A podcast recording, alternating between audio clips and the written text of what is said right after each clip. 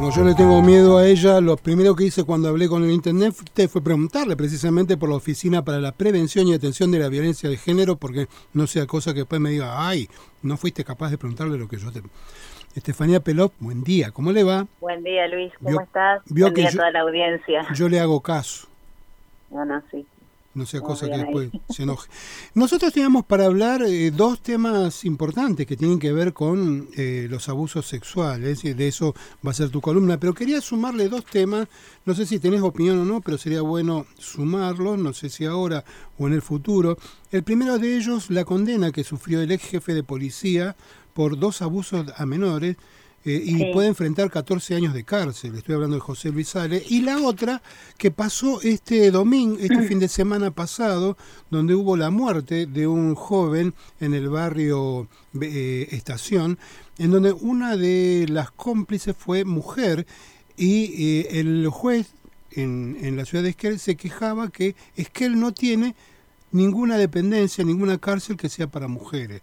Yo sé que te estoy mezclando las, las tres, los tres temas, pero como yo sé que vos sos más inteligente que yo, te lo dejo para que me cuentes tu opinancia. Eh, mira, con, con, respecto a lo de Ale, eh, era algo que se venía peleando hace rato que tenga condena, ¿viste? Eh, a veces lo que es las fuerzas de seguridad tienen cierta impunidad con esto. Eh, por ya he sabido, digamos, que tienen compañeros que están en el, en el tema, así que los protegen mucho y lo que se quiso hacer fue visibilizar para que haya condena social y tenga que haber justicia post condena social. Seguimos con esos errores y con esas falencias de que tiene que haber primero una condena social o una viralización de ciertos temas para que la justicia actúe. Sí, claro. Pero por suerte y gracias a la lucha de muchísimas compañeras, este, ha logrado que haya condena para este señor, se puede llamarlo así. Respecto a lo de los calabozos de mujeres, eh, desconozco cómo funciona acá, la, cómo funcionan las comisarías en la ciudad de Esquel, pero a nivel penitenciario sí existen las cárceles diferenciadas y la, las personas que se encargan de la, de la protección, digamos, del sistema penitenciario también deben ser mujeres. Así que en, cuanto al sistema penitenciario sí está diferenciado. Eh, sí, claro, acá las cárceles en Esquel. En el caso del sistema penitenciario, eh, como vos decís, hay no solamente género y no solamente hay cárceles de mujeres, sino en el caso de eh, la ciudad de Esquel, si bien es cierto que hay eh, comisaría de la mujer, no sé si la comisaría de la mujer tiene calabozos que alberguen mujeres.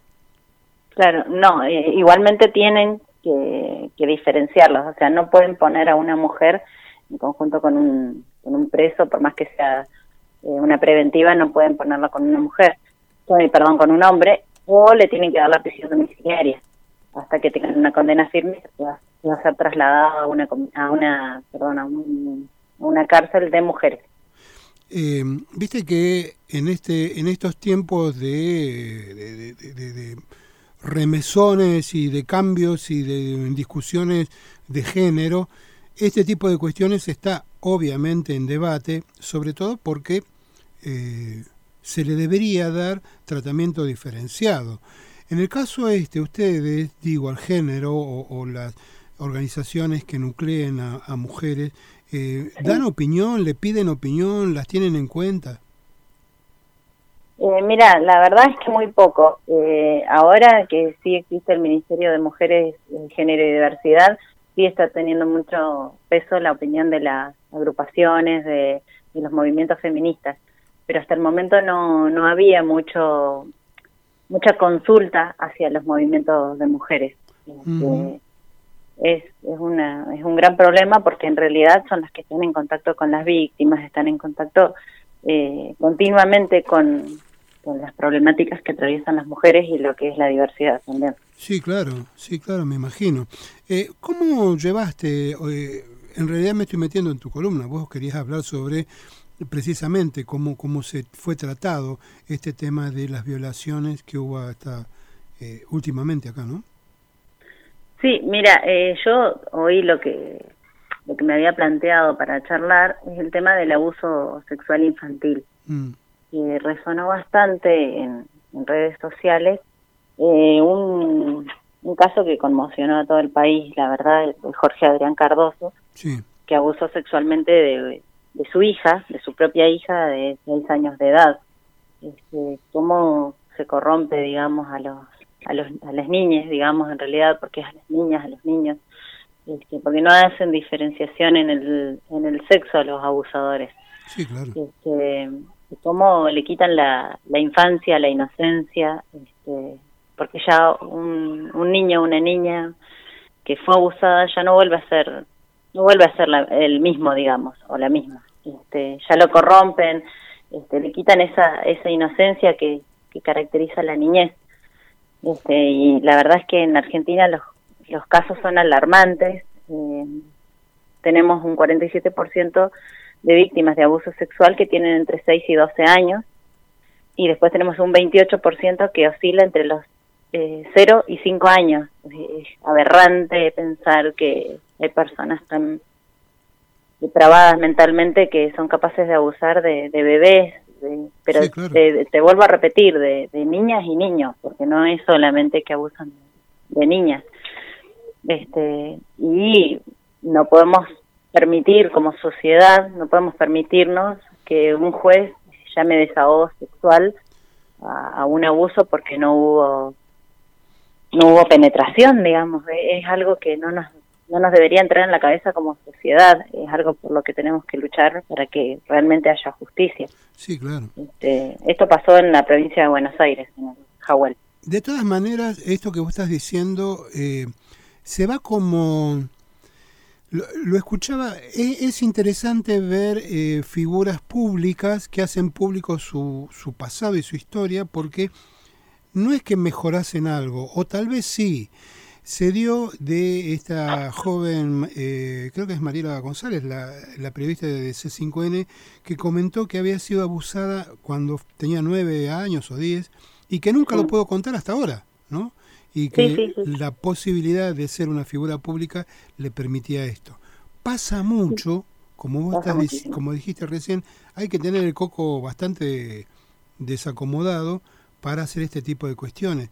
Pero también es, mira la frase que voy a usar, ¿no? Saludable que se conozca precisamente para, para poder visibilizarlo.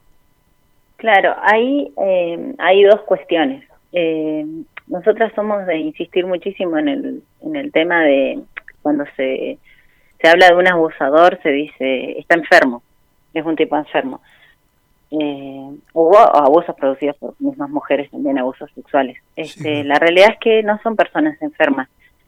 Eh, a nosotros nos gusta llamarlo eh, hijos sanos del patriarcado no porque la realidad es que esto es parte de ese patriarcado que es una, una mala educación que vamos recibiendo desde chicos de este sistema y hay una eh, en eso lo que se falla es en la hipersexualización de, la, de las niñeces digamos de las infancias. A ver, eh, explícamelo eh, despacito, porque me gustó el, término hijos sanos del patriarcado y, y, todo lo demás. Explícamelo de nuevo, a ver. Claro, este podemos ver en, en música, en portadas de películas, eh, una hipersexualización de, de las niñas, eh, en la que se muestran como, como adultos, eh, en cuanto a la vestimenta y realmente hay personas que hacen un uso y un consumo de esas imágenes, de esos videos, este, y e, eso ya comprende cierto cierto abuso sexual, ahí ahí ya se mete la pedofilia y, todas estas cuestiones que tanto nos nos ponen la piel de gallina, digamos. Sí, claro. Eh, a eso, a ese tipo de personas nosotros los llamamos hijos sanos del patriarcado porque fueron personas que consumieron estas hipersexualizaciones, que consumieron eh, pornografía, que, que muestra una, una, mentira en cuanto al, placer, en cuanto a... Es impresionante meterte en páginas eh, de pornografía y, cómo ofrecen a, adolescentes, a niñas, este, y, las ofrecen como, como carne, digamos. como, mercancía. como mercancía, tal cual. Eh, y esas son las personas que consumen eso y después salen a buscar eso realmente. Entonces ahí es donde la donde hay que legislar y hay que ver qué es lo que está qué es lo que se está permitiendo ver, ¿no? Sería algo así como si yo lo estoy viendo ahora por este... Mm, por, este, medio. Por este medio, ¿cómo no puede ser que no lo pueda conseguir, no? Claro, tal cual. Este, y realmente las redes sociales eh, están facilitando ese acceso a nuestros niños y niñas, este, permitiendo videos. Este, ayer leía justamente un caso en Chile en el que una, una nena de 11 años, una nena, una nena, está haciendo un video de TikTok, que es una red social que se ha ah, puesto de moda ahora en, la, en la cuarentena. sí. Sí, este, un abuelo está abusando de, de la otra nieta.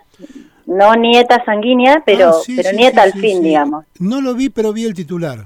Eso fue en Chile. Este, entonces, son cosas realmente aberrantes que, estamos viendo y la mayoría de los abusos sexuales infantiles eh, se dan en el, en el ámbito privado, en, en lo que es el, cercano, el círculo cercano, el círculo de confianza, eh, donde nuestros niños y niñas eh, ponen su toda su inocencia y su confianza en esas personas, este, personas que deberían estar al cuidado de ellos y terminan siendo sus, sus propios agresores. Entonces, la, realidad es que hay que estar con las antenas súper eh, preparadas para, para percibir cualquier cuestión de estas.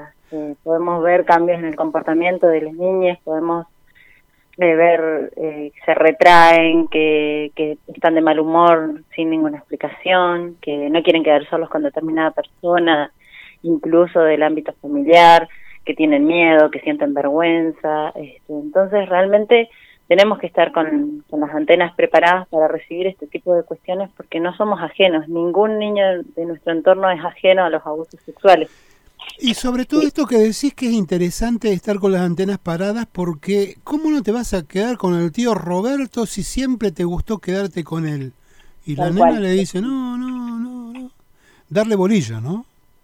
Sí, y la pelea es que eh, hace un par de años se sancionó la ley de educación sexual integral que realmente no se está poniendo en práctica, menos ahora en pandemia, ¿no? Sí, claro. Este, pero es importantísima porque ahí tenemos 8 de cada 10 niños víctimas de abuso sexual que confiesan eh, estando en confianza con, los docentes. Eh, eh, Estefanía, yo te voy a proponer, a ver qué te parece, viste que yo siempre te doy tarea para el hogar, que la próxima charla sea de la ESI famosa, ¿querés? Porque mucha gente, aún hoy, ahora, dice, ¿qué, ¿qué, es eso? Como la educación tiene mucho de sigla, viste que hay, hay para cada cuestión hay una sigla.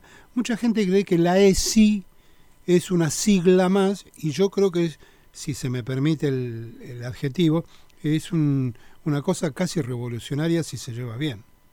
Claro, tal cual. ¿Te parece? Eh, y sumamente necesaria, además. Eh, ¿no? no solamente revolucionaria, sino sumamente necesaria.